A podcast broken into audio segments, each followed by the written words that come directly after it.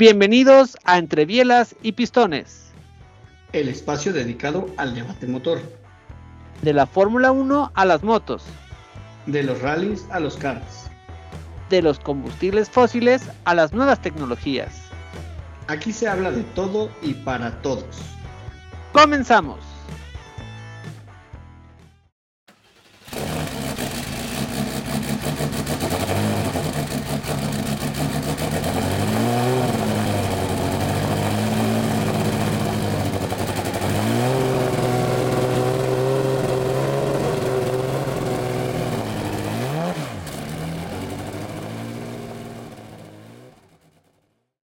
¿Qué amigos? Ya estamos aquí grabando un nuevo episodio de Entre Bielas y Pistones, el primer episodio de Fórmula 1 2022. Estamos muy contentos porque, no sé turro, pero yo estoy fascinado con la carrera que vimos. Es más de lo que esperaba de esta temporada.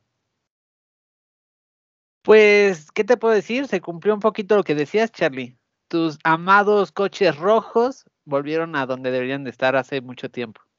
Sí, tu sonrisa.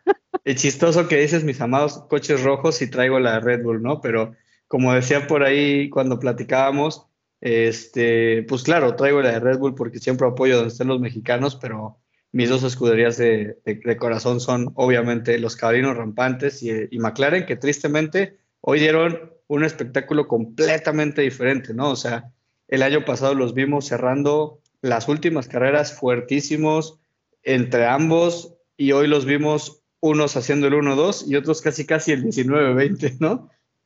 El nuevo Haas, ¿no? Decía, eh, había un meme que decía que son los nuevos Haas, nada con mucha publicidad y en color naranja.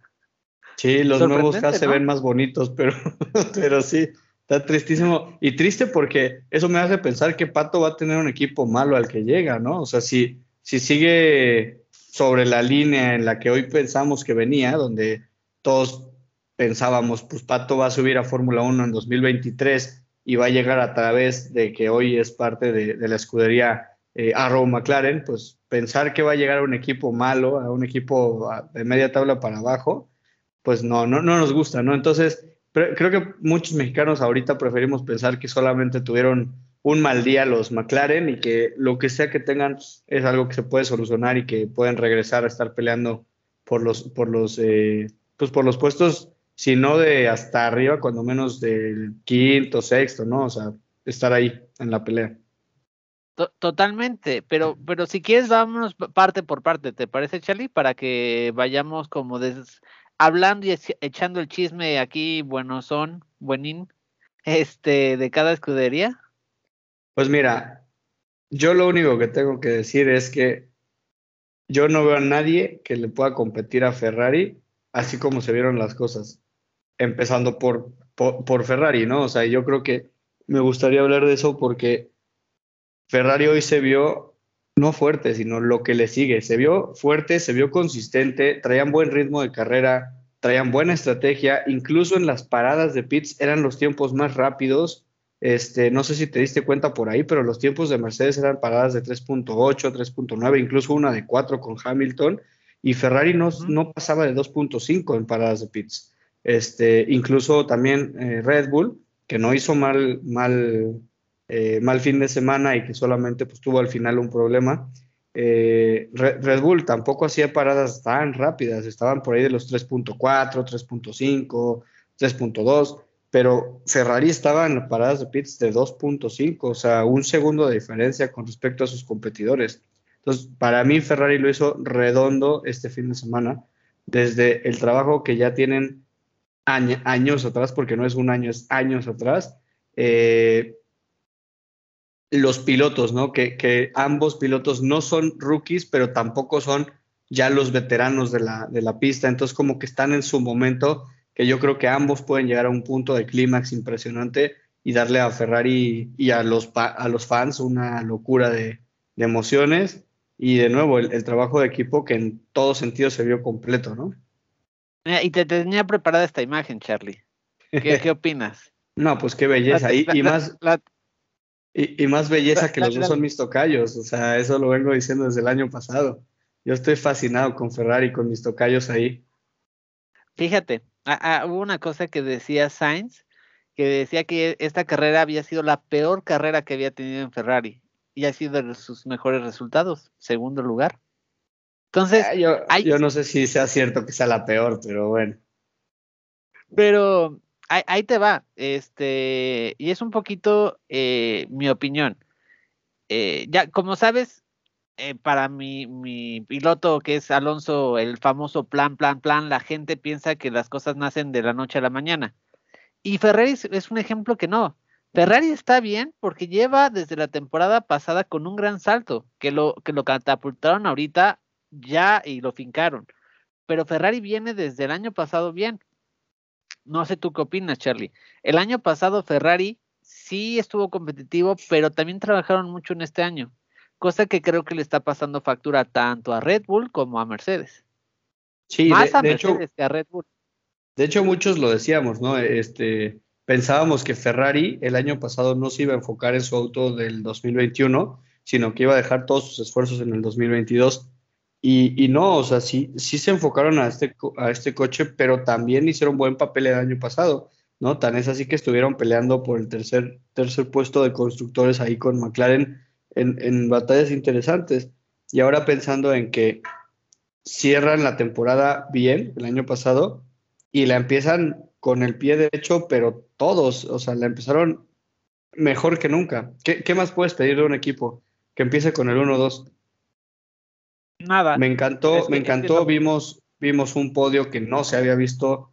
Eh, escuchamos un himno diferente en el podio, ya no, ya no nada más es el, el podio en general, sino hasta el, hasta el himno que nos tocó escuchar, ¿no?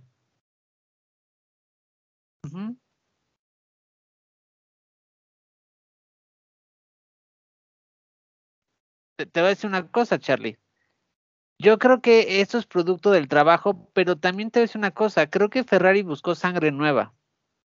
Y eso también es muy importante.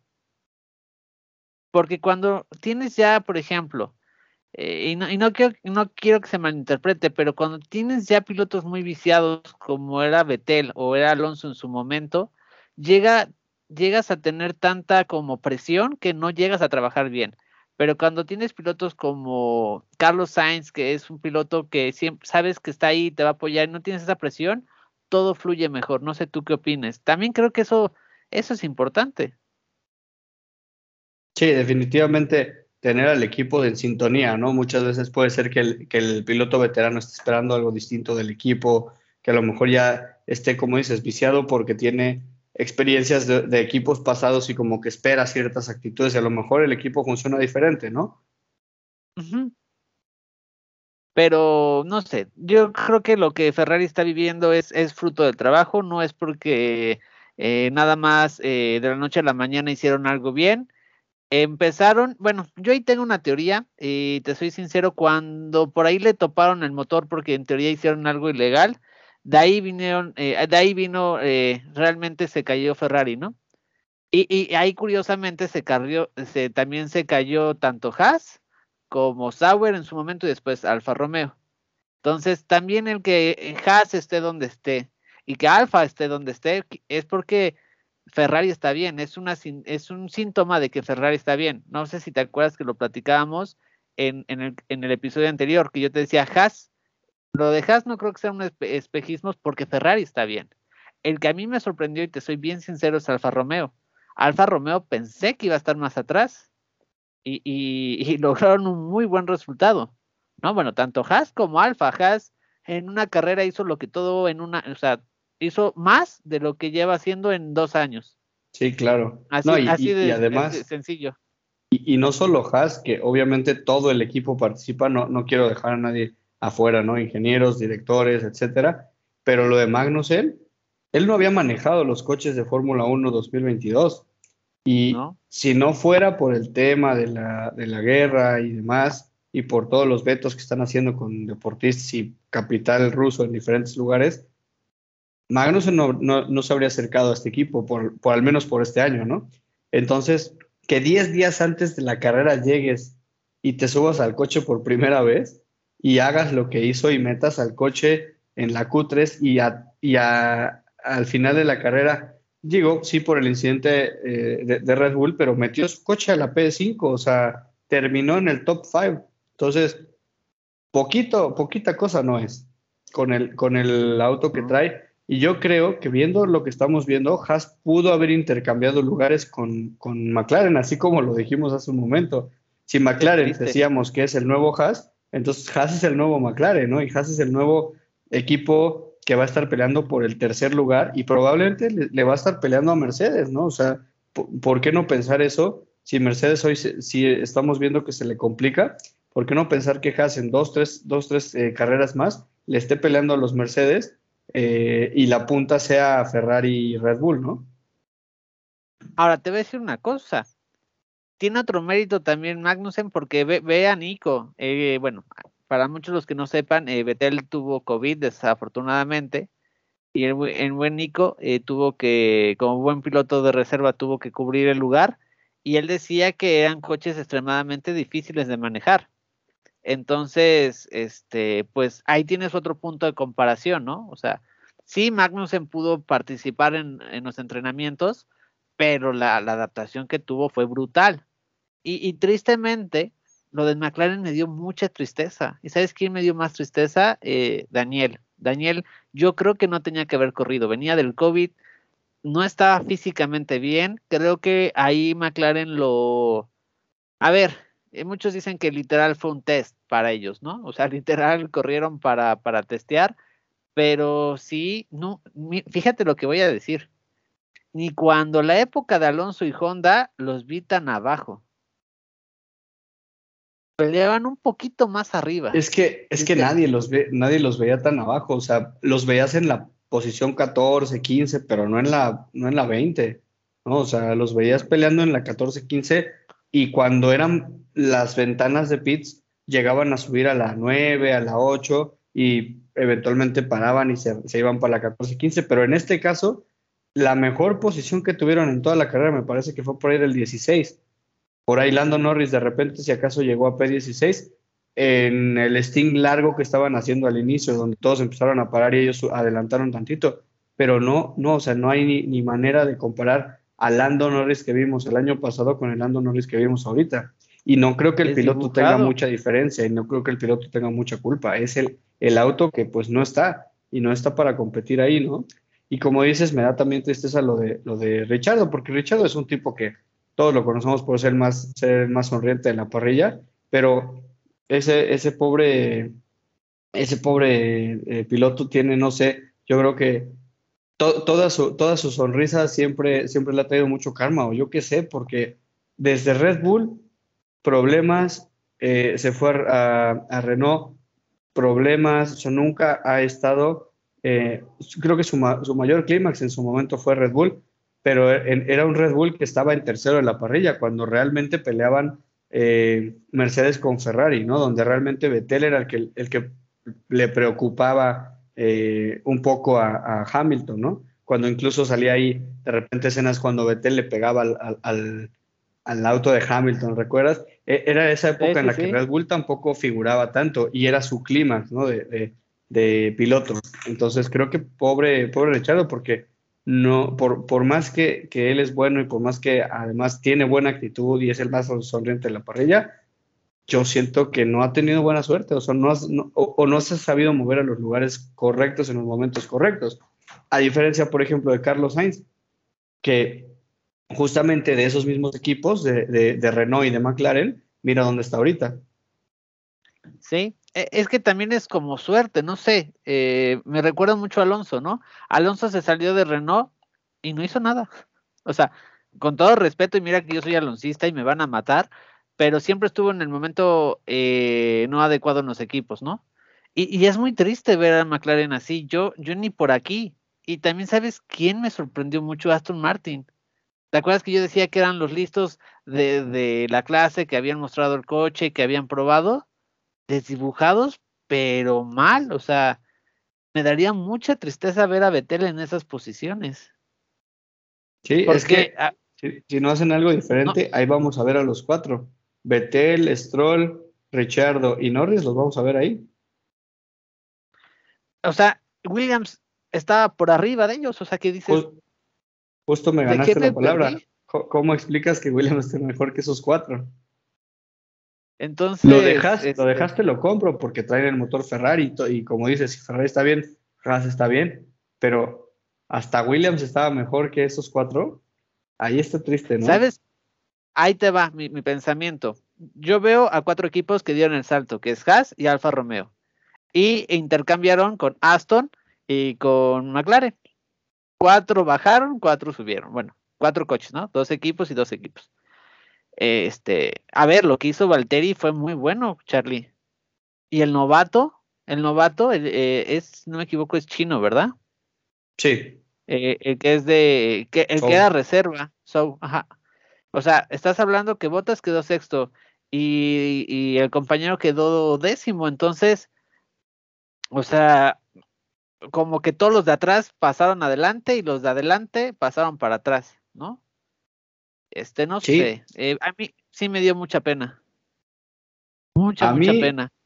A mí obviamente me da pena lo de, lo, lo- lo de McLaren. Me da más pena lo de McLaren que lo de Aston Martin.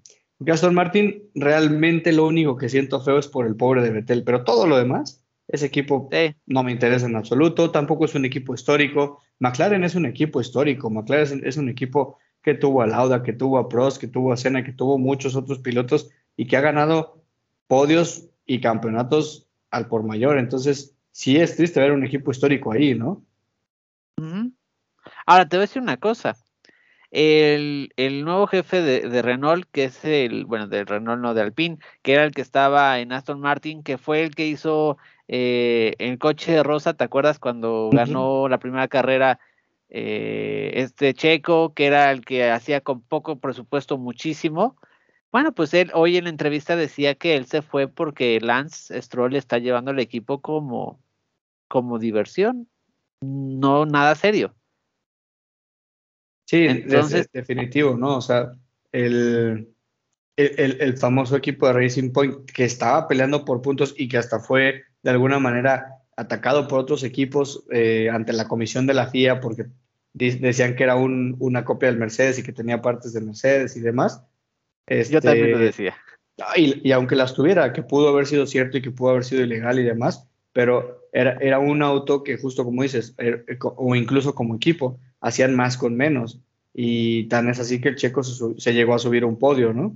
Este, más, perdón, más de un podio, se llegó a subir a- a ganar, a primer lugar. Pero, pero ves eso y ese equipo, a partir de ese podio de Checo, el año pasado estuvieron de media tabla para abajo.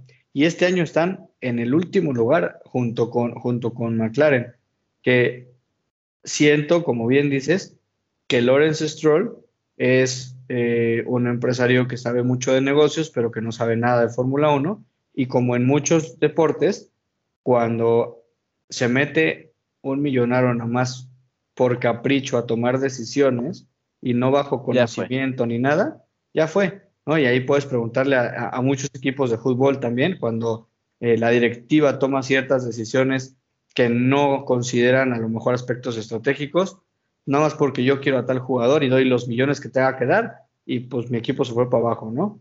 Entonces lo mismo, aquí este, no me importa eh, nada en el mundo más que, que mi hijo se la pase bien.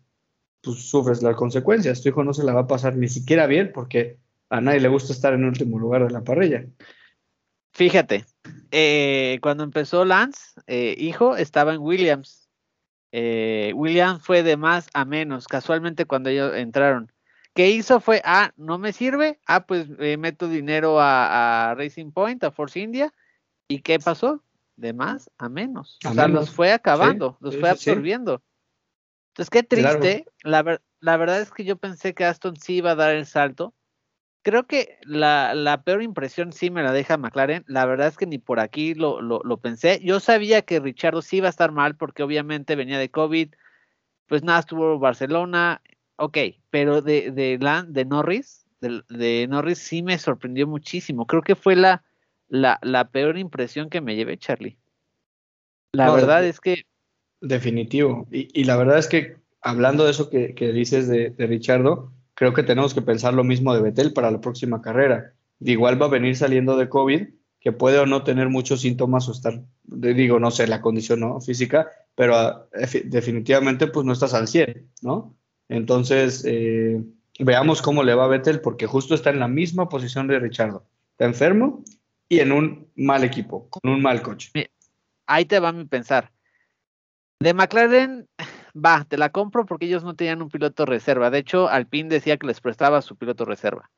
Pero yo si fuera Vettel, tienes a Nico, dejas a Nico otra carrera y a Vettel lo regresas al 100% y no lo quemas a lo tonto. Tampoco es que vayas a perder mucho, pues tampoco es que estés peleando un primer lugar, ¿estás de acuerdo? Entonces yo no lo quemaría, eh, la, verdad, pero vamos a ver, vamos a ver eh, la próxima semana, porque ahora, ojo con lo que te voy a decir, Charlie. Lo malo de esta mala racha, a lo mejor de McLaren y de Aston, es que va a ser seguidita, porque son carreras tras carreras. El gran problema de McLaren son los frenos. En teoría, eh, por eso dicen que los pilotos no tienen confianza y tienen muy mal ritmo. Yo lo dudo. O sea, puedes tener problemas por los frenos, pero no ves ese performance que tuviste, que tienes, ¿no? Entonces, no lo sé. Yo, yo la, la, la, la verdad es que, no sé, me dejó muy, muy mal sabor de boca. Pero vamos a ver, vamos a ver qué pasa. El otro que más mm. o menos que me, que me agradó fue Williams.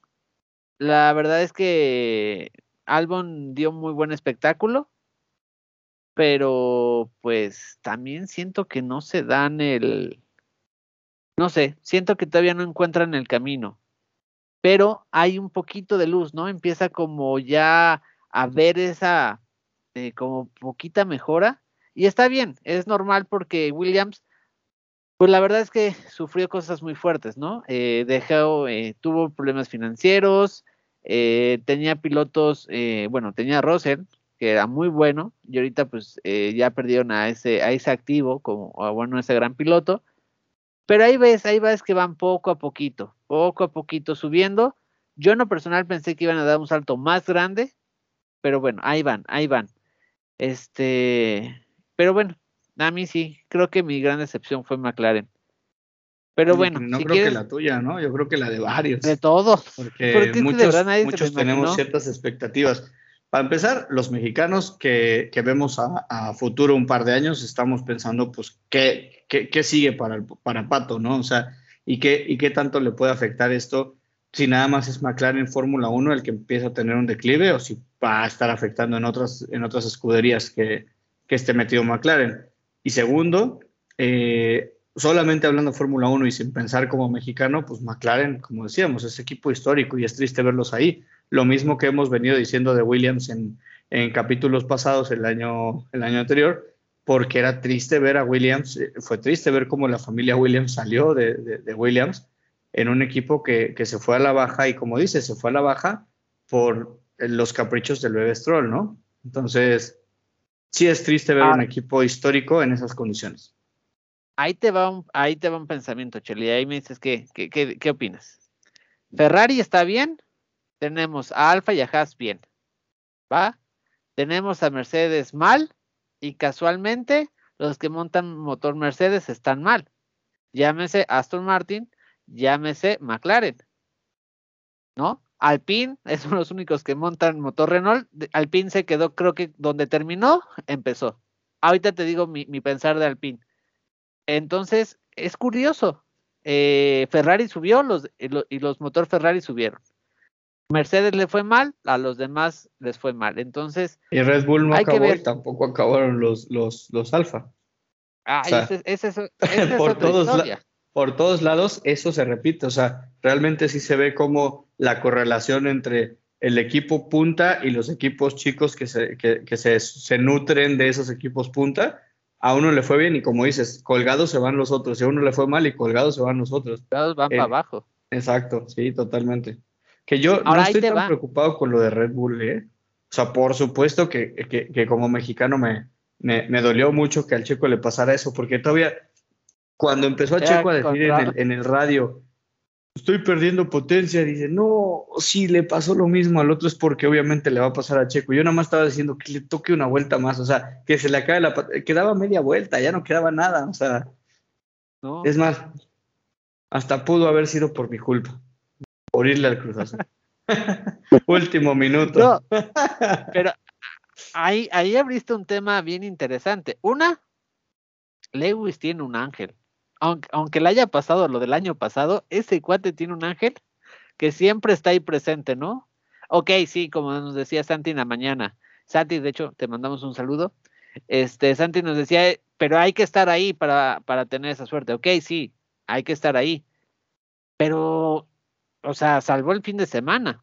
Y, ya tocando a, Lewis, déjame decirte, Charlie, yo no descartaría a Mercedes. Ojo, Mercedes creo que nada más con que empieza a tocar unas cositas que yo creo que no entienden del, o sea, no entienden cómo poner a, a punto algunas cuestiones del coche, creo que va, digamos que ese coche es un diamante en bruto. Deja que lo empiecen a, a pulir y a sacar las bondades del concepto que tienen y van a llegar alto. Yo no lo descarto de la ecuación. El, el tema es cuánto tiempo les lleva hacer eso, porque si les lleva cinco, siete carreras, pues ya, ya, ya fue, ¿no? Ya, ya perdiste. Y creo que es fruto de, de cómo terminó la temporada pasada. Ferrari, a pesar de que estaba peleando por el tercer puesto, no tenía la presión que tuvo McLaren. McLaren, el desarrollo que tuvo el año pasado a partir de Brasil, fueron horas invertidas, algo tuvieron que hacer para que dieran ese salto de, calidad. Y esa, esas horas las tienes que quitar de ese proyecto. Entonces, ahí te va. Y, a, ver, a ver si estás de acuerdo conmigo. Creo que el concepto de, de Ferrari es un muy buen concepto, pero no sé qué tanto le dé para desarrollar a lo largo del tiempo. Tipo Brown. Brown le dio la clave, pero fue un coche que no pudieron desarrollar tanto. Y al final de temporada ya no era tan competitivo, pero bueno, gracias a la ventaja de las primeras carreras quedó campeón Jason, este botón, pero ahora no lo sé. Yo para mí creo que el Ferrari es un, es un coche muy equilibrado que le permite tener esta ventaja, pero no sé qué tanto pueda eh, desarrollarse. ¿Por qué lo digo? Porque tanto Red Bull como, como Mercedes y los demás equipos a lo largo de la pretemporada empezaron a tener desarrollos y Ferrari no. Ferrari encontró un concepto muy equilibrado que le está dando resultados, pero yo no sé si, si hay como para mejorar tanto, ¿sabes? Yo eso lo veo mucho en el Red Bull y en, y en el Mercedes. Entonces, no sé, eh, no sé, tengo ese pensamiento, no sé tú qué opinas. Sí, pues para empezar, el que está más arriba es el que menos tiene que mejorar, eh, no por llamarse mediocre ni nada, al contrario, eh, sino porque ya está más cerca de la perfección. Entonces, el rango de mejora que tiene el equipo que ya le pegó al clavo es más corto, definitivamente. En cambio, el rango de mejora que tiene Mercedes, que estuvo mal, eh, o Red Bull, que tuvo problemas idénticos en los, en los autos, eh, o bueno, me voy hasta lo peor, ¿no? McLaren, pues claro que su rango de mejora es mucho más abierto. Entonces, en menos tiempo vamos a esperaríamos ver mayor mejora en esos, en esos equipos.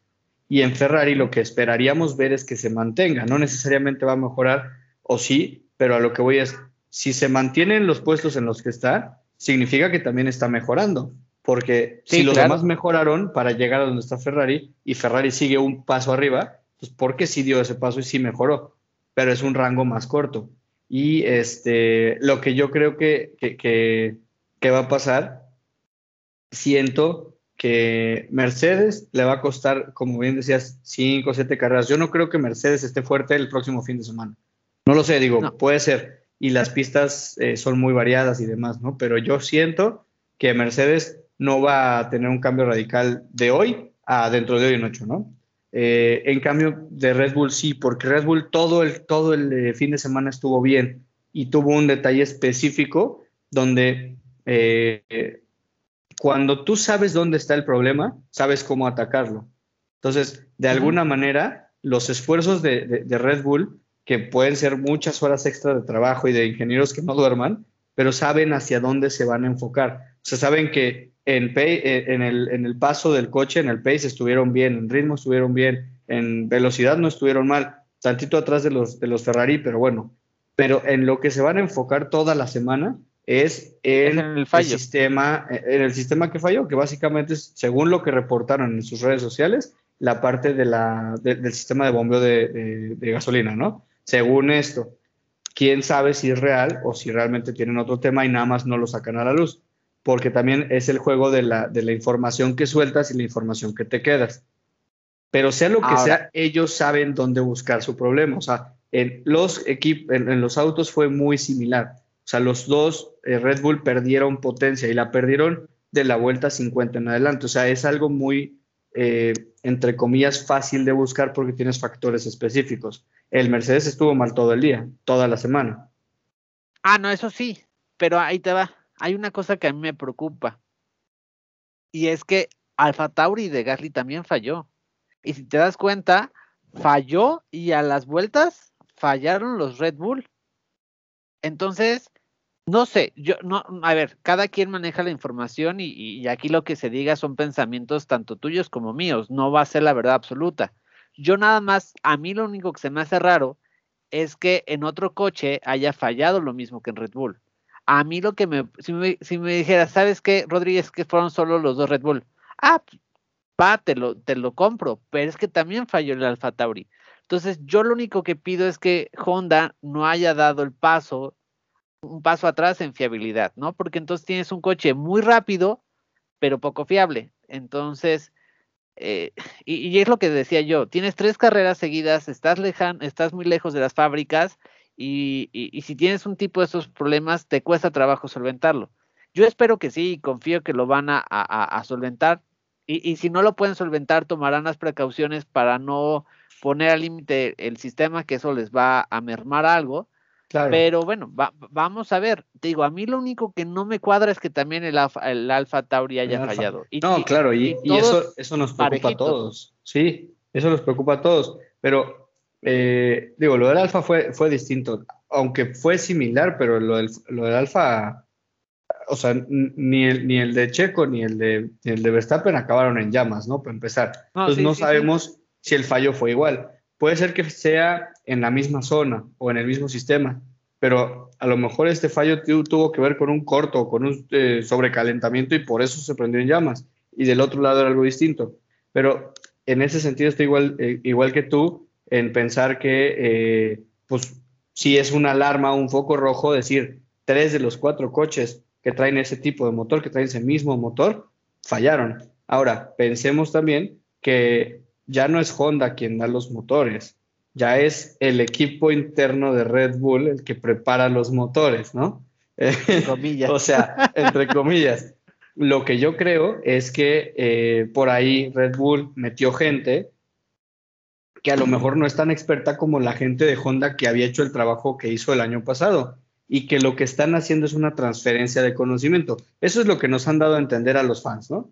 Que hay ahorita un, un periodo de transferencia de conocimiento entre equipos, entre ingenieros, entre desarrollo. en teoría se quedó Honda, no al 100, pero sí se quedó el soporte de Honda, ¿no? No, no era la transferencia completa, entonces, pero sí, seguramente al no estar ya Honda, Honda, Honda, habrá dicho Adrián, se quedó, oye, se quedó Honda como el que, Ajá, pero si tú te fijas, no es el mismo auto que, el año pasado por el simple hecho, nada más ve, nada más ve las calcomanías que tiene el auto y los patrocinios que trae el auto. O sea, ya no, ya no, ves que diga Red Bull Honda Racing, ¿no? O sea, ¿sí me explico? Es, eh, entonces, claro que tuvo que haber cambios internos. A lo mejor se quedó como dándole solamente el, motor y obviamente el, por, el soporte que corresponde llevar el motor, pero ya no como un eh, partner y como un eh, ¿sabes? Como, un, como un business partner que está ahí con ellos y que es parte del equipo. Entonces, siento que como en cualquier desarrollo de tecnología, el periodo de transferencia de conocimientos pues, pues te puede mermar en resultados en algún momento.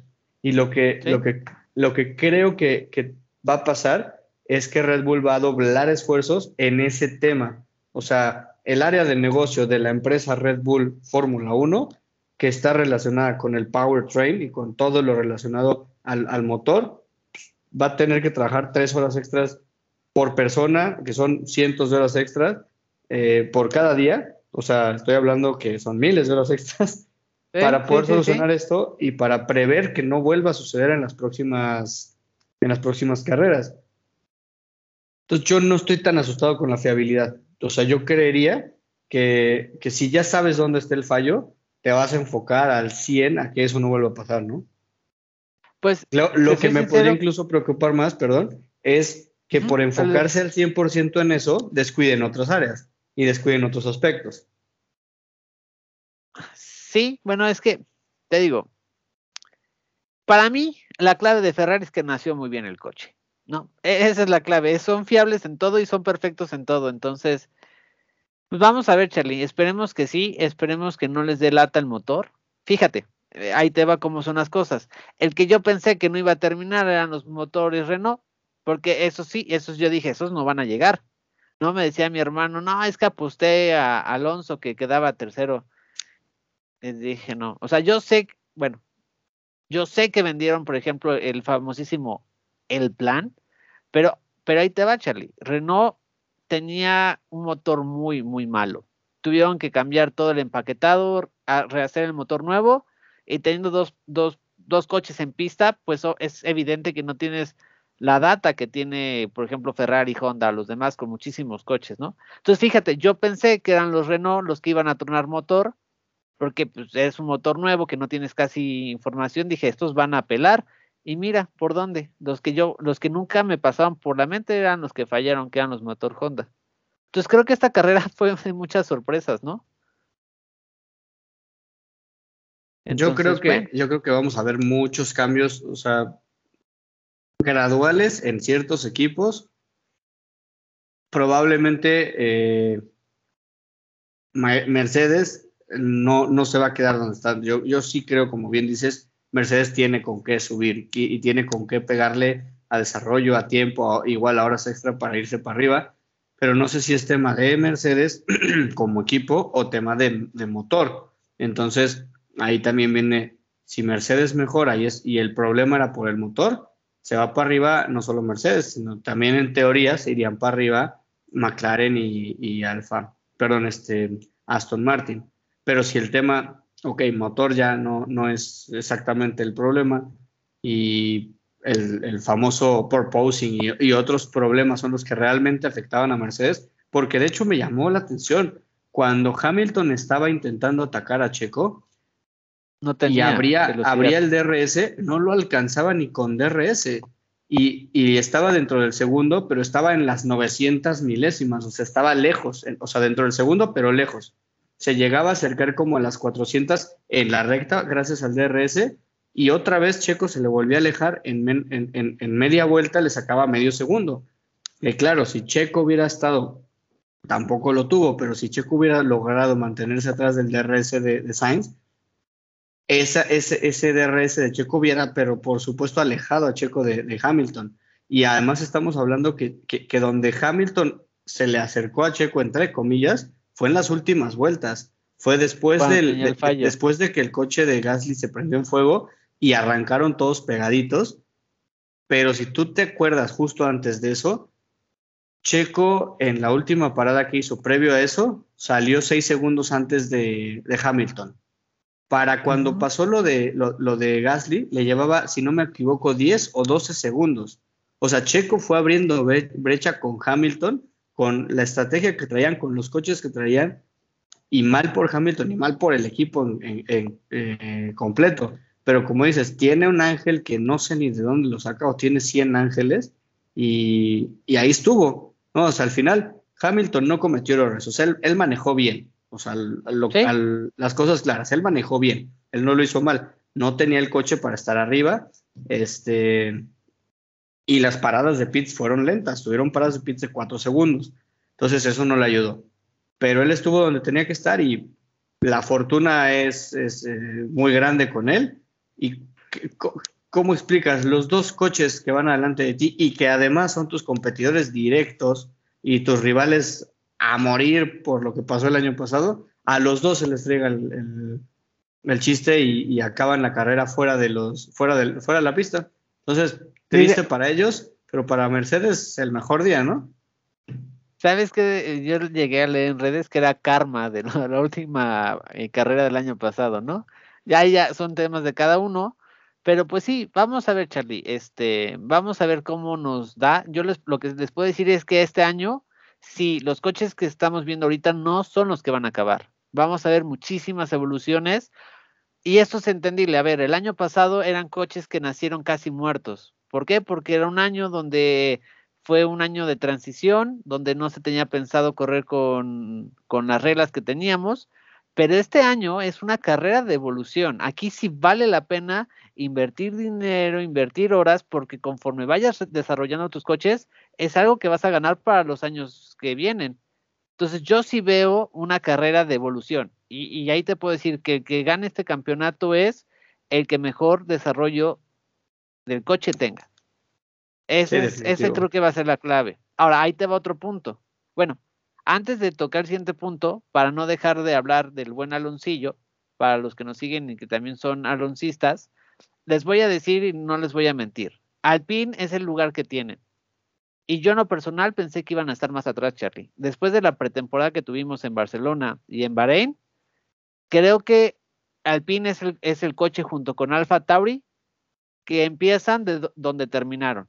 Y eso es bueno. Y, y, ahí te va porque es bueno. Porque muchos se desilusionan. Muchos pensaban que Alonso iba a llegar y iba a ser primer lugar. A ver, las cosas no son por obra del Espíritu Santo. Tiene que haber trabajo. La diferencia el año pasado es que Alpine tiene un diamante, un diamante, pero grande para poder pulir. Tienen motor nuevo, en el cual hay que ajustarlo y hay que darles kilómetros y hay que ponerlo a punto. Y tienen un coche que tiene muy buena base. Entonces, claro, Alpine irá poniendo las cosas en sus sitios y eso lleva tiempo. Entonces, no tengan, ¿va a ser campeón? La respuesta es no. Para pronto, ¿no? No va a ser campeón, ya se los decíamos la, la semana pasada. Pero yo creo sí, que nadie en la vida ha pensado que vaya a ser campeón. Sí, yo sí tengo conocidos que sí. El plan, ¿no? Sí, las, ah, es que, a ver, la, las redes sociales venden espejismos, Charlie. pero se los digo yo y se los digo en serio. Este, no va a ser campeón, pero Alpine tiene un diamante en bruto que si lo sabe pulir, puede ser un Ferrari a futuro. A futuro. No sé si incluso lo vaya a ver Alonso, pero a futuro sí. Entonces, pues las cosas son así, tampoco yo sé y desgraciadamente las redes sociales y miren que yo subo que si la canción del Melendi con el plan y que si no sé qué, entonces yo no sé si también contribuyo a que la gente se ilusione, pero bueno, por este medio se los digo que hablando seriamente no van a ser campeones. ¿No? Pero bueno. Sí, no, yo, yo creo que quien, quien crea o quien se le haya metido a la cabeza eso de que puede aspirar al campeonato eh, Alpine, no sé, o tiene demasiado buen sentido del humor o mucho fanatismo, pero no, o sea, digo, las cosas como son, Alpine no tiene el coche para pelear, ¿no? No. Bueno, y ahí te va otro, se me está bien, se me está olvidando. El otro gran invitado, creo, de esta temporada, Charlie, van a ser los neumáticos. No sé tú qué opines, pero se degradan bestialmente, no duran. Hace muchísimo que no veía tantas paradas. No vamos a ver eh, eh, eso que veíamos el año pasado que los neumáticos los alargabas, por ejemplo, cuando Alonso quedó en tercero, que eran unos neumáticos que duraron casi toda la carrera. Este año olvídense de eso, ¿eh? O sea, son neumáticos que se van así. Yo sé que Bahrein es un suelo muy abrasivo, pero esos neumáticos creo que les va a dar mucho dolor de cabeza, Charlie. Vamos a ver muchas paradas de pits este año. No sé tú qué, cómo lo viste. Bueno, pues definitivamente creo que nadie, nadie, nadie se esperaba que le dijeran a media carrera o incluso antes a Sainz, ¿sabes qué? Vamos a, vamos a hacer tres paradas. O sea, ya estaban pensando en eso a la mitad de la carrera porque ya se estaban dando cuenta de la vida real de los neumáticos que por muchas pruebas que hagan en los tests y demás, pues al final de cuentas la exigencia de la carrera es distinta, ¿no? Porque al final en un test, ok, si pruebas 400 vueltas, pero no vas ni a la misma velocidad, ni a la misma presión, ni te vas peleando con el de atrás o con el de adelante, ni desgastas igual, ¿no? Entonces, sí puedes tener ciertos datos, pero das dos vueltas rápidas y das dos lento para retomar y lo que sea, ¿no? Entonces, no vas igual, no vas igual en, pruebas por más que sean 400 vueltas que, que, cuando haces 50 a toda tu velocidad máxima, ¿no? Y este... Exacto. No, no, no, adelante, adelante. No, no, debe decir que exacto. Entonces, también el que sepa leer mejor las carreras, Charlie, creo que también ahí puede ser un tema muy importante este, este año, ¿eh? Sí, definitivo. A mí la primer parte de la estrategia de Red Bull en cuanto a parada me gustó, porque le, con todo y que la parada de, en cuanto a tiempo fue más rápida la de Mercedes, perdón, la de Ferrari que la de Red Bull, cuando salieron de Fosos la primera vez Leclerc y, Verstappen se encontraron y, y, en ese momento Verstappen ya iba como tres o cuatro segundos atrás de Leclerc. Entonces, ¿cómo te explicas que se encontraron cuando la parada de Leclerc fue más rápida? Bueno, por el famoso undercut y el famoso overcut, ¿no? Y lo hicieron bien y creo que ahí me gustó. Este, donde no me gustó tanto fue cuando sacaron a Checo atrasito de, de, Carlos Sainz porque vieron que sacaron a Sainz y luego luego dieron instrucción si sale Sainz sale su pero Checo estaba haciendo un excelente trabajo con, con el compuesto medio incluso con todo y que varios traían rojo casi todos traían rojo incluso era tres cuatro coches que traían medias era cuando Checo tenía los tiempos rápidos tenía las, las vueltas rápidas Checo estaba marcando vuelta rápida con compuesto medio cuando los tres punteros y varios atrás traían este compuesto blando. Entonces dices, si le está funcionando, ¿por qué lo sacas? Entiendo que lo quiere sacar para que no pierda tiempo con respecto a, su rival, ¿no? Pero si no está perdiendo tiempo, porque al contrario, de hecho se le iba acercando, eso a mí me llamó la atención. Traía un compuesto medio y se le estaba acercando más el checo a, a Sainz de lo que se le podía acercar Luis a Checo. Pero sabes qué, Charlie, yo, yo, como ahora estaba en Fox Sport la, la carrera y la pude ver en, vivo en la tele, usé el celular para ver los tiempos en, en el app de, de la Fórmula 1 y literal, te lo prometo que era bien evidente, o sea, si el año pasado la ventana operativa de los neumáticos daba igual que llevaras 30 vueltas que los hacías funcionar, estos era muy evidente cuando llevaban ya 14 vueltas porque el rendimiento era era, era bestial, o sea, se caían, o sea, no había forma de hacerlos trabajar ya después de 14 vueltas.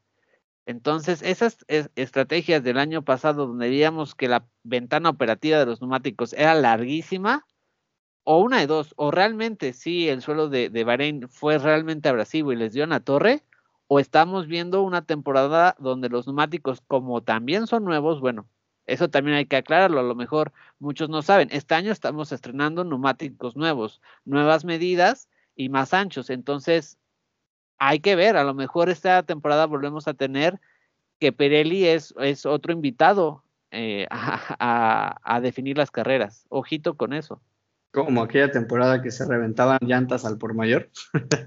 Exactamente. no, no, no, yo espero que no vaya por ahí la cosa. O sea, entiendo, yo no vi tanto el tema de los tiempos y las gráficas de la ventana de, funcionamiento, pero siento, o sea, los tiempos que yo vi eran los tiempos que hacía Checo contra Leclerc, perdón, Checo contra Sainz y Checo contra, contra Hamilton, en ese sándwich en el que él iba.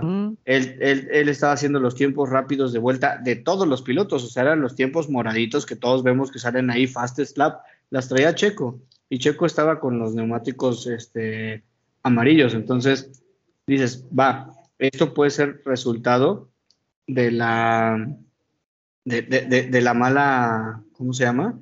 De, la mala gestión de los otros pilotos o de que realmente sus neumáticos se les degradaban muy rápido, entonces Checo mantenía porque su neumático era más, más este, no sé cómo explicarlo, el neumático medio tarda más en degradarse que el, suave. Entonces, al degradarse el neumático blando, pues simple y sencillamente lo que pasaba es que Checo no tenía, no tenía una resistencia competente de los otros pilotos y por eso se les acercaba porque su coche no se estaba afectando, ¿no? Pero como quiera que sea, yo siento que en ese momento la estrategia de Red Bull fue errónea y, yo hubiera dejado a Checo dos o tres vueltas más y después lo sacaba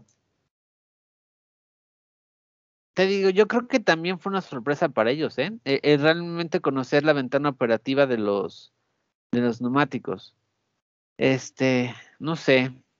vamos a ver. Yo, yo siempre les digo que cuando inician una temporada, la primera carrera es un poco espejismo. Hay que esperar eh, otras dos para realmente ver si, si todo se perfila como se está viendo. Verdades absolutas, creo que es Ferrari. Ferrari sí está un pasito arriba de todos, eso sí creo que es verdad, eh, independientemente de la pista. No sé si tú estás de acuerdo, Charlie. Red Bull siento que sí está un poco abajito de, de, de Ferrari, no, no muy lejano, pero ahí te va. La gran, la gran pregunta que yo tengo es Mercedes. Si realmente Mercedes está tan lejos, e, eso, eso sí me gustaría esperarme una carrera más o otras dos más para ver realmente qué tan lejos está Ferrari, eh, Mercedes, perdón. Porque también otra cosa que se, nos, se me estaba pasando era Russell. Russell no, no apareció, o tú lo viste. O sea, tampoco el muchacho hizo. Es que, es que no. apareció Russell, pero tampoco apareció Hamilton. Estuvo porque por designio divino estaba atrás de, de, Checo, pero realmente, ok, va. Los otros autos y los otros equipos no estaban al nivel de pelearle a Mercedes, pero Mercedes no estaba al nivel de pelearle a los de arriba, que eran Red Bull y, y Ferrari. Entonces, Mercedes fue muy gris. O sea, ambos coches estaban parejos entre ellos. Simple y sencillamente estuvieron ahí no hicieron nada malo, pero tampoco hicieron nada bueno y tuvieron la suerte, la fortuna de que al final subieron dos lugares gratis. Pero no, pero no fue nada más Russell, ¿no? O sea, también fue Hamilton. Y, con mucha frialdad lo digo, pues al final pudo haber sido al revés. Pudo haber sido que Russell estuviera arriba de Hamilton y no tenía mucho que hacer. Y al final, te digo, Checo le estuvo sacando de 6 a 12 segundos a Hamilton. Entonces, no fue nada más Russell que, que no hizo nada, fue también, también Hamilton. Estuvo ahí porque no hubo nadie más que lo quitara, pero cualquier otro coche que trajera tantita más, eh, no sé, velocidad punta o lo que fuera, se lo hubiera ido acercando también. Y por supuesto, por supuesto que por muy cerca que hubiera estado Russell de Hamilton, jamás le iban a decir que lo pasara, ¿no? O sea, ese es un, es un hecho. No, sí. Ahora, ahí te va te digo cómo veo yo a los equipos y me, dices si tú los ves igual que yo. Yo en un primer grupo veo a Ferrari y a Red Bull. Después veo a McLaren en tierra de nadie, como en un sándwich. Después, fíjate lo que voy a decir, veo a Haas y a Alfa Romeo. Atrásito de ellos veo a Alpine con Alfa Tauri. Atrás de ellos los veo a Williams como en tierra de nadie. Y hasta atrás veo a, Aston Martin y a, McLaren. Bueno, Aston Martin lo voy a poner un poquito en el nivel de Williams y a McLaren sí lo veo como último. No sé, Charlie, en, el orden, ¿estás de acuerdo o, cambiarías algún Ah, yo te cambio. Mira, yo veo a, Ferrari arriba de todos, definitivamente. Veo a Mercedes y a Red Bull peleando por pelearle a Ferrari. Ok. Red Bull lo veo más cerca que Mercedes, pero a los dos los veo peleando por pelearle a Ferrari, pero no los veo al nivel de Ferrari, al menos por ahora. Entonces yo veo Ferrari arriba, luego a los otros dos, que son Mercedes y Red Bull, los veo peleando en medio por querer llegarle a Ferrari. Y después de ellos, veo más a Haas y Alpine, que más o menos creo que es lo que decías, que a, por ejemplo, no sé, Alfa Romeo. ¿No? O sea, yo primero veo creo que un poco más a Haas y Alpine. Es más, pues yo creo que pondría los tres. Haas, Alpine y Alfa Romeo los veo muy parejos en ese, en ese grupo, en ese tercer grupo. Y después, Williams, ahí sí lo veo como en un paquete solitario, pero no tan solitario porque siento que ni McLaren ni Aston Martin van a estar tan mal como hoy. Entonces siento que esos dos equipos van a emparejarse cuando menos con el Williams. No sé si llegar más adelante, pero cuando menos con el Williams sí. Entonces yo esos tres los veo empaquetados como en un mismo grupo. Entonces, ahí, tocaste una cosa. Entonces, ¿crees que el espejismo de la primera carrera fue McLaren y, Aston Martin? El espejismo para mal, me refiero. Que no están tan mal. Sí. Vamos. No, o sea, de que están mal, sí lo están, pero más bien creo que, que justo pues, no, se, pueden quedar así y que obviamente van a trabajar para, para mejorar, ¿no?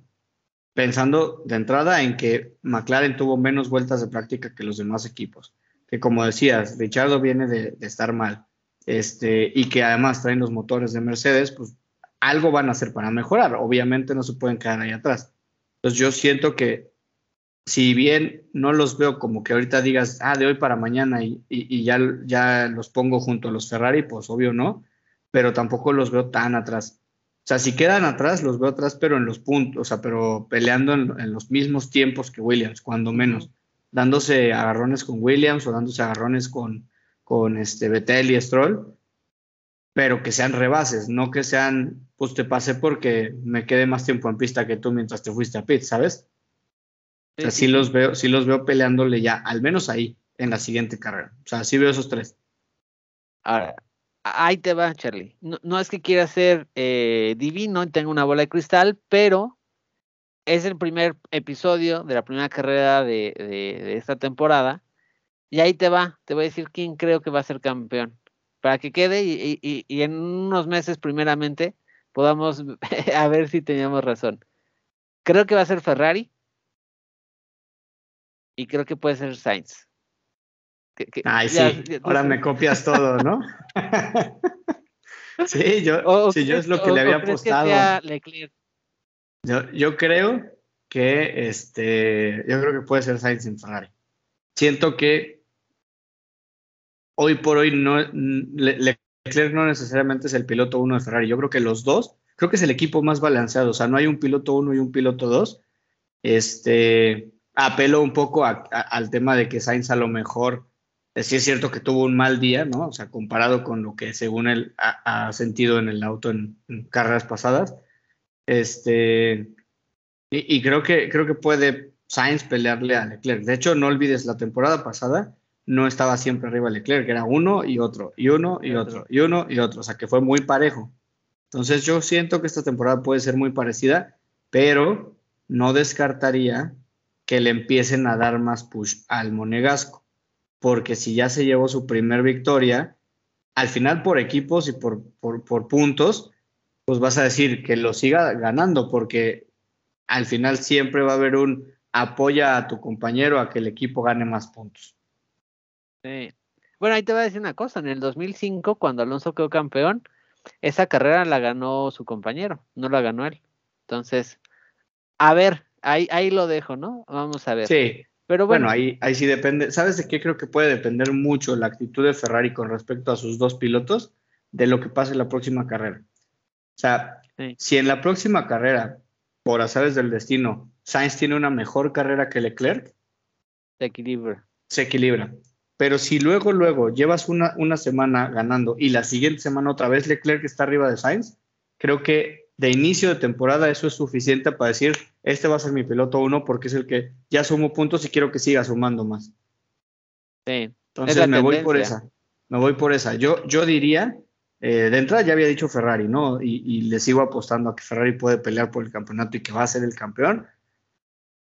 Yo había dicho y, y, y lo sostengo de momento que sea, eh, que sea Sainz, pero ojo con justamente lo que pase en las próximas dos carreras entre ellos, más allá de que si ellos quedan en cuarto o quinto y de que ahorita, uh -huh. por decir algo, llegue Red Bull o lo que sea y les gane, yo pensando solo en ellos, depende mucho de qué pase entre ellos eh, en, en, estas primeras carreras, que tanto siento que le puedan dar push a uno o al otro con respecto a que quieran quién gane el campeonato. ¿Sabes a qué me recuerda? ¿Te acuerdas en el 2009 como cuando Brown, Jason, eh, Jason, eh, Button empezó muy, muy fuerte? Y Rubens, por más que quería, pues acabaron apoyando a, a, a justo. Justo, justo, justo. Cuando un piloto empieza tan fuerte, ok, al otro pues no lo vas a dejar en la calle, pero tampoco le vas a quitar push al que ya lo trae, o sea, no le vas a quitar uh -huh. eh, la adrenalina que está poniéndolo en el lugar en el que está. Entonces, al contrario, vas a incitar a que siga ahí, ¿no?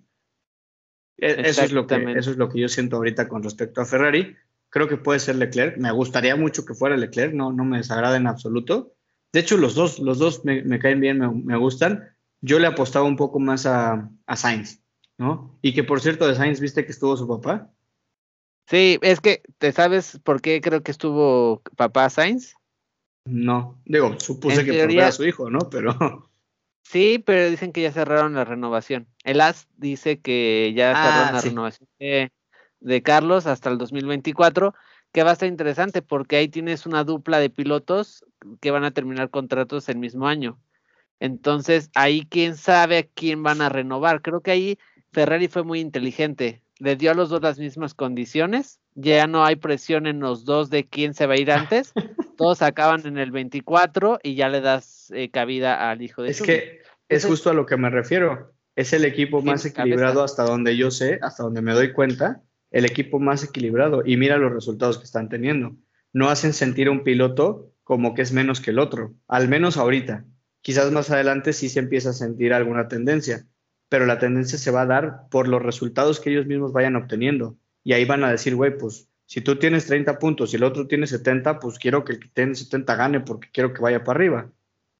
Pero hoy por hoy, como dices, y, hasta en el tema del contrato se refleja, ¿no? O sea, es muy evidente la diferencia que hay entre Hamilton y Russell, la diferencia que hay entre Verstappen y Checo. Entonces, eh, digo, tú lo ves en, todos los equipos, hasta el mismo Botas con, con, el novato. Por mucho que sea un equipo de media tabla para abajo, se sabe que Botas es el piloto uno de ese equipo.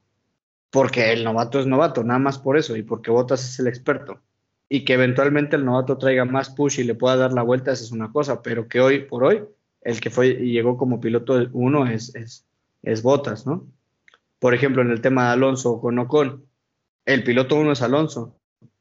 Ocon desde que renovó su contrato eh, por 10 mil años, ¿te acuerdas? Le empezó a valer porque tuvo tres carreras muy buenas, apenas renovó y se fue para abajo. Y Alonso le empezó a ganar, le empezó a ganar por experiencia y por constancia.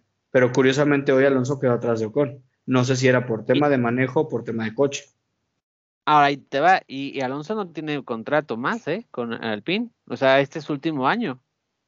Tras bambalinas, yo no sé qué pase, pero por firmas es el último año de Alonso. Entonces, pues vamos a ver, Charlie. Solo, eh, solo él sabe cuál es el plan. exactamente. Ya me queda claro que Ferrari no es el plan, porque decían que sí iba a ser pareja con Sainz. No creo. Entonces, no los desilusiono, pero bueno, en el corazón sí soy parte del plan, pero ya hablando aquí cabeza fría, les temo decir que mejor saquen sus banderas rojas. Porque Alonso sí, no les digo que pueda ganar una carrera y haga buena temporada, pero hasta ahí.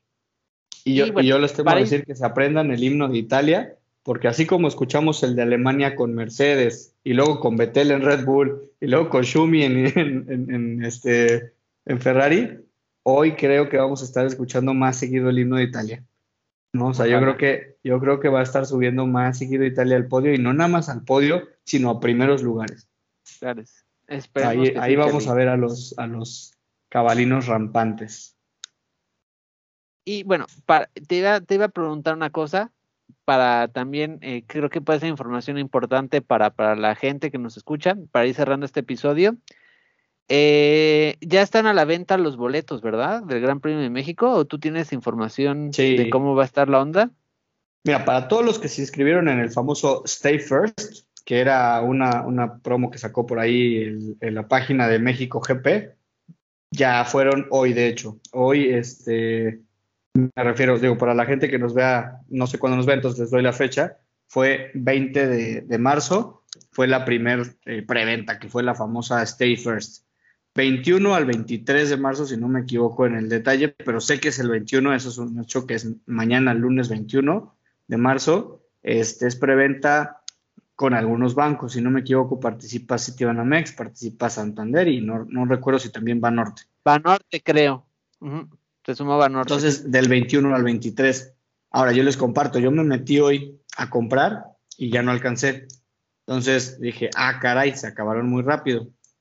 Pero no me preocupé porque dije, bueno, va, se acabaron, pero porque solo soltaron poquitos. Yo asumo eh, que, que, como hay otras preventas negociadas, pues por tema de patrocinos no pueden soltar todos los boletos, ¿no? O sea, obviamente tiene que haber boletos para la siguiente preventa. Pero lo que sí les digo es que quien se quiera meter a comprarlos, mínimo metas cinco minutos antes a la página para estar ahí pendiente eh, y casi casi que en el momento que, que, que, te dé el clic el botón, dale, porque yo no sé qué tan rápido se vayan ir yendo eh, en cuanto abran las preventas, porque son a lo mejor boletos contados, ¿no? y secciones muy cortas, muy pequeñas. Pues, y no, mira, eh, qué, inteligentes, porque usaron, eh, bueno, para los que no sean aquí de México, mañana 21 es día festivo aquí eh, en todo México, entonces la gente va a estar, creo que todavía peor, ¿no? Porque si muchas veces por trabajo, por juntas no puedes, ahora que es día libre, pues la gente va a estar ahí, ¿no? Entonces, pues sí, suerte. Sí, sí, yo creo que mi bendición. Nada de eso lo hacen al azar, es planeadísimo. Entonces, estén atentos al momento para estar ahí casi casi con la computadora lista. Este, y, nada, o sea, realmente no sé qué tantos boletos queden después de la preventa. Tienen que quedar, no puede ser que la preventa se los acabe, porque debe ser tema negociado, tema de patrocinios. Pues para que haya preventa, seguramente, yo no vivo de eso, no sé de eso, pero asumo que debe ser algún tipo de negociación entre Santander, o sea, por ejemplo, el banco, y la Fórmula 1 y, el México GP y la organización, y decir, bueno, tú vas a vender eh, 10 mil boletos, tú vas a vender 15 mil boletos. O sea, y son cosas que seguramente ya están negociadas. Este, Entonces, eventualmente habrá boletos después de la preventa, pero en cualquiera de las etapas, ya sea de la primera preventa, de la segunda preventa y de la venta normal, yo creo que se van a acabar muy rápido en cada preventa o en cada momento. Entonces, pues a darle porque, porque sí, este, es algo que ahorita pues, nos, está, nos está llamando a todos y todos queremos boletos. Exactamente. Entonces, eh, si, si ya nos están escuchando, ya no es lunes, pues espero que hayan podido comprar sus boletos. Y si no, pues sigan atentos, porque como dice Charlie, también viene la venta normal. Entonces, pues tampoco se, se desesperen, ¿no? Y pues que los puedan conseguir. Y pues aquí estaremos también nosotros para, para acompañarlos durante toda la temporada. Este, mm, ¿qué más? Creo que, creo que platicamos de todo, ¿verdad, mi estimado Charlie? Nos aventamos una eh, plática. ya nos aventamos, ya nos echamos el buen chisme. Entonces, eh, obviamente, como siempre, recordarles que nos sigan en Entre y Pistones en nuestro canal de Instagram, nuestro canal de Facebook, nuestra página de Facebook, incluso en YouTube también ya aparecemos así como Entre y Pistones y obviamente también en Spotify, en Anchor, para que nos escuchen y también pues, para que nos den sus comentarios, ¿no? Eh, ¿qué, nos falla? ¿Qué, ¿Qué, les gusta? ¿Qué no les gusta? ¿Qué esperarían que, que podemos ir mejorando, porque este año va a estar lo que le sigue de bueno. No sé si tuviste la oportunidad, mi querido Rob, pero también en, en NASCAR el cierre estuvo y ¿no? Eh, y en Indy también. En, todos lados, o sea, fue un fin de semana muy bueno, pero para todos lados. Eh, ahí te va. Eh, había el, el, el, viernes, el viernes fuimos a los karts porque cumplíamos siete años en la empresa. Entonces mi generación nos lanzamos a, a los karts y yo les decía, no, pues todo el fin de semana va a haber carreras, ¿no? Este, y me decían mis amigos, qué bueno, Roque, no tienes novia, porque no sabes, no, no, no te dejarían todo el tiempo estar viendo que si motos, que si Indy, que si NASCAR, que si... Es que este, este fin de semana hubo todo, Charlie. Estuvo Resistencia, que ojo, para los que no sepan, está ahí Esteban Gutiérrez en Resistencia. Entonces también por ahí le estaremos haciendo un especial de eso. Fue motos, fue Indy, fue NASCAR, eh, fue la Fórmula 1, hubo el clásico Barcelona contra el Madrid, hubo tenis con Nadal y me falta algo más. Ya, ya con eso, ¿no? o sea, básicamente lo que nos estás diciendo es que hoy te la pasaste enfrente de la computadora desde las 7 de la mañana o la tele hasta ahorita, ¿no? Hasta las 9 de la noche. No, no tanto así, pero sí, sí me hacían burla. sí, bueno, no, está bien. Pero, bueno, mi estimado Charlie. ¿qué, te digo? Estuvo muy bien. A mí me deja muy buen sabor de boca porque si bien no me gustó que, Red Bull quedara fuera y sobre todo Checo, que ya estaba ahí en el podio 30 segundos antes de acabar, claro que eso no me deja buen sabor de boca, pero la carrera en sí y, todo lo que vimos, todo lo que podemos asumir que se viene en cuanto a nuevas mejoras de los equipos, desarrollos y, planificación, yo creo que eh, como lo veníamos anticipando, va a ser una temporada muy interesante, ¿no? O sea, muy buena y muy competida. Ya no nada más vamos a ver a uno arriba o a dos arriba, ya vamos a ver más. Y ojo, no esperen que la, que la carrera del fin de semana que entra sea como esta, ¿eh? Puede ser que sea totalmente distinta y ahí a lo mejor la mala suerte que tuvo Red Bull sea la buena suerte. Miren, ahí trae la playera de Ben Charlie, ¿no? Yo, me puse rojo por, por Ferrari, porque no tengo de Ferrari, pero, pero bueno. Entonces, pues no se pierdan la otra carrera, no piensen que, eh, que va a ser así toda la temporada. De verdad, e, esta temporada podemos ver muchos altibajos por el tema de desarrollo. Y esperen a que lleguen a Europa y estén cercanos a la fábrica, que se viene bueno. Pero bueno, Charlie, si te parece, la dejamos por el día de hoy. Este, y nos vemos la próxima semana, ¿te parece? Vámonos a descansar. Va, va. Entonces, pues que tengan buen, buen inicio de semana y nos vemos el próximo. Que tengan un, inicio de semana tan bueno como el inicio de temporada de Fórmula 1. Eh, así o más claro y más bonito el deseo. nos vemos. Saludos.